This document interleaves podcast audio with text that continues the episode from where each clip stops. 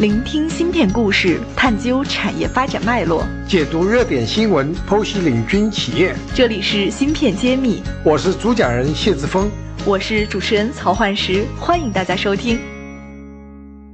大家好，本期呢继续由我们国内优秀的物联网无线通信技术的芯片设计公司的华东区市场总监戴明分享射频芯片的前沿应用。本期为我们分享的内容是天猫精灵。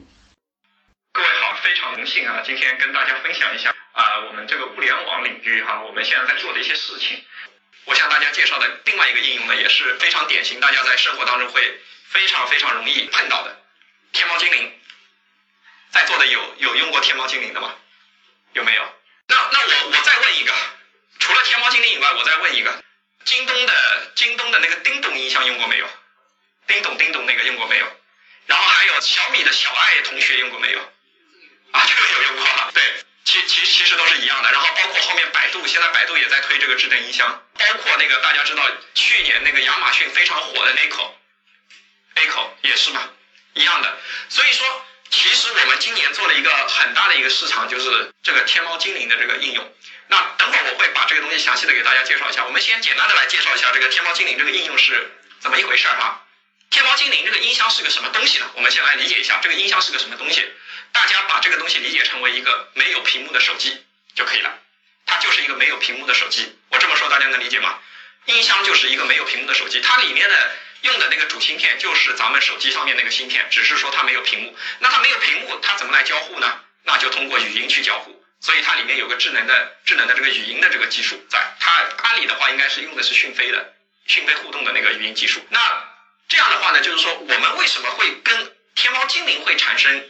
产生这个关系呢是这样子的，大家知道说天猫精灵这个音箱呢，它有一个语音技术。那这个音箱它的卖点是什么？它的卖点它不是一个纯粹的这个 WiFi 的音箱，或者说一个蓝牙的音箱，它的卖点是它想掌握这个智能家居的这个入口，就跟以前的亚马逊的那个音箱一样，它想掌握这个智能家居的入口。那它怎么去掌控这个智能家居的入口呢？如果说它没有一个生态的话，它仅仅只是一个音箱的话，大家买了它也就把它当成一个音箱来用。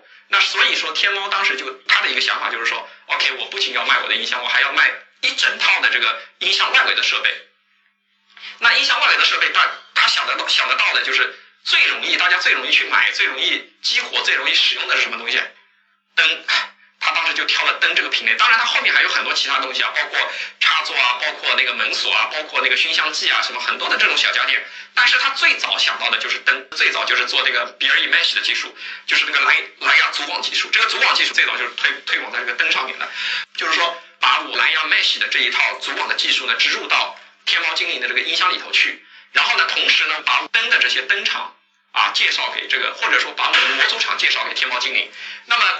这样子的话呢，就是说，当天猫精灵里面植入了这个蓝牙 Mesh 技术以后呢，它只要说搭配了这个同样的里面有我们这个蓝牙芯片的这些灯，或者说门锁，或者说插座，或者说新香机这些小家电，那它就可以用天猫精灵去用语音去控制它。大家如果感兴趣的话呢，可以去看那个。天猫的平台上面有一个小视频的，我这个地方没有没有办法把它秀出来。有个小视频，他就向大家介绍说他是怎么去使用这个天猫精灵的。他就有很多场景的应用，比方说你回家了，你就告诉他说天猫精灵我回家了，然后呢他就开始扫地机开始扫地，然后那个窗帘拉开来，然后电饭煲开始烧饭，它有很多的这个场景的这个联动。然后我这个地方就简单的介绍一下，就是作为一个这个模组厂商或者作为一个品牌厂商哈，怎么去介入这件事情。那如果作为一个模组厂商的话呢，我们模组厂商去提供这个企业资料给阿里，那阿里会分配一些这个模组的 ID 给你，就是我们叫做那个 ID，其实就是你的产品的这个地址。那分配给你以后呢，你的这个东西呢要给阿里去做认证。为什么做认证呢？因为阿里担心说你这个东西搭配他去卖以后呢，如果假如说你这个东西质量不过关，最后客户都会去投诉阿里，不会来投诉你的，是吧？如果他连不上或者怎么样，他会去投诉阿里。所以阿里一定要做一个认证。那么阿里认证完以后呢，就是。你你的这个东西呢，就可以放在天猫的平台上面，或者跟着它的双十一，或者就由阿里集采变成它的一个套件，一起放在它的平台上面去卖。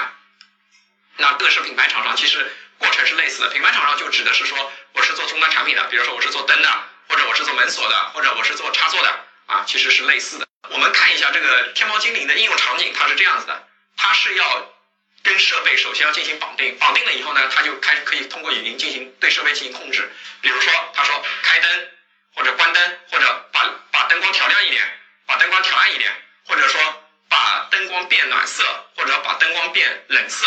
哈它有很多的这个标准的这种指令。这个的话就是大家可以看一下整个这个交互过程是什么样子的啊。我简单的给大家介绍一下因为这个都是技术层面的东西。就是说当啊刚开始的时候就是说第一开始你这个设备买回来不是进行要进行配对嘛？那么用户语音就会跟天猫精灵说：“天猫精灵，发现设备。”那么天猫精灵会回复你说：“正在为您发现设备。”这个时候他在干嘛？他在下发扫描的命令，他在 scan，他在看周围有哪一些设备是我需要接可以接进来的。那这个时候他就会去扫描这个设备的这个物理地址，就是我刚才说的那个 MAC ID。如果说他没有给你分配 MAC ID 的话，你是连不进去的。然后呢，扫描到了以后呢，他就会把它，他就会问你，我已经给你发现了什么什么什么。当然这个地方举例子举的是灯啊，不一定是灯。他就会问你啊是否需要进行连接。那么你回复他说是，那么他就开始绑定了这些绑定这些设备的参数。绑定完设备参数以后呢，他就可以开始正式的用这个语音去控制这些设备了。这个地方如果大家去感兴趣的话，可以去看一下视频，因为视频的话会比较的那个直观一点哈。我这个文字的话就不是特别的直观。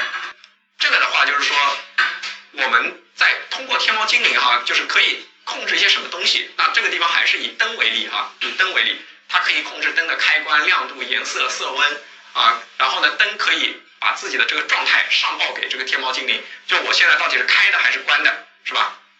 呃，这个地方灯的话，其实它没有一个远程控制的一个需求啊。但是大家去想，如果是插座啊什么的，它其实是有一个远程控制的这个需求的。就是说，比方说我们以前知道的那个热水器嘛，或者空调嘛，你可能回家之前就想把它打开了，那你可以通过云端去控制它的。这些都是绑定啊，然后一些连接啊，一些那个松绑啊，一些操作。然后就是其实刚才讲过了，就是你如果要去接入天猫精灵的话，其实你是需要去向啊这个天猫去申请注册的。然后申请注册了以后才能接入。那这个的话，这个的话也也也给大家就是解答了一部分的这个疑惑啊，就是说有很多以前有很多客户他不了解这个东西的，他会问我说，哎，这个你说这个天猫精灵它怎么知道说我现在给它接入的是一个灯啊，还是一个插座呢，还是一个还是一个这个门锁啊？其实的话，在我的软件里面，所有的这些设备都是被定义成 code，就是被定义成代码。那么你每一个设备的话，你都可以找到它自己的代码。那么天猫精灵，换句话说，天猫精灵就它在后台是非常清楚说，我现在连接的这个设备是个什么东西，是吧？当你对它发出指令的时候，它会就会按照这个这个设备的这个操作指令去给它发这个指令代码。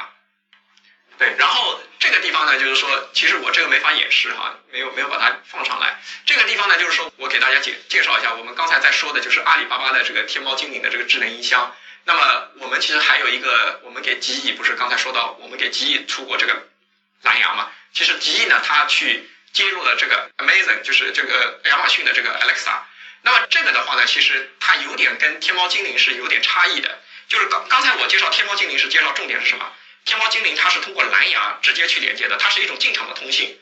换句话说是什么呢？换句话说，呃，我天猫精灵给我的灯发送指令的时候，它是直接通过蓝牙去控制的。但是像 Alexa，像那个我们知道的像小爱啊，像京东的那个叮咚音箱啊，其实它都不是通过蓝牙的，它是通过这个就是音箱把这个指令给到这个网关，然后网关再通过 WiFi 的这个信号把指令下发到这个设备端的，都是这样子的。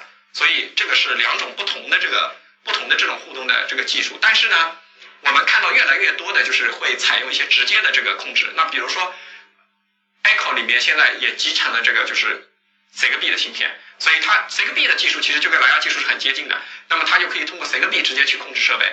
那么我们未来呢，我们想要去做一件什么事情呢？我们想要去做这样一件事情，就是大家家里有那种传统的这种蓝牙音箱的，那我们未来想去做一件事情，就是我们会去找这种传统的蓝牙音箱的厂家，我们给它传统蓝牙音箱里面植入一 BLE-Mesh 的这个蓝牙芯片。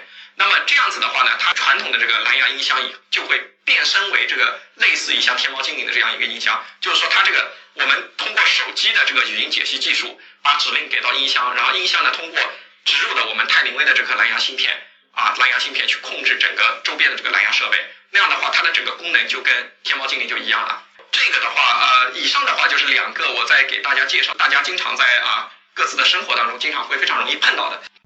感谢大家收听《芯片揭秘》，更多精彩内容，请关注公众号“茄子会”。我是谢志峰，我在芯片揭秘等着你。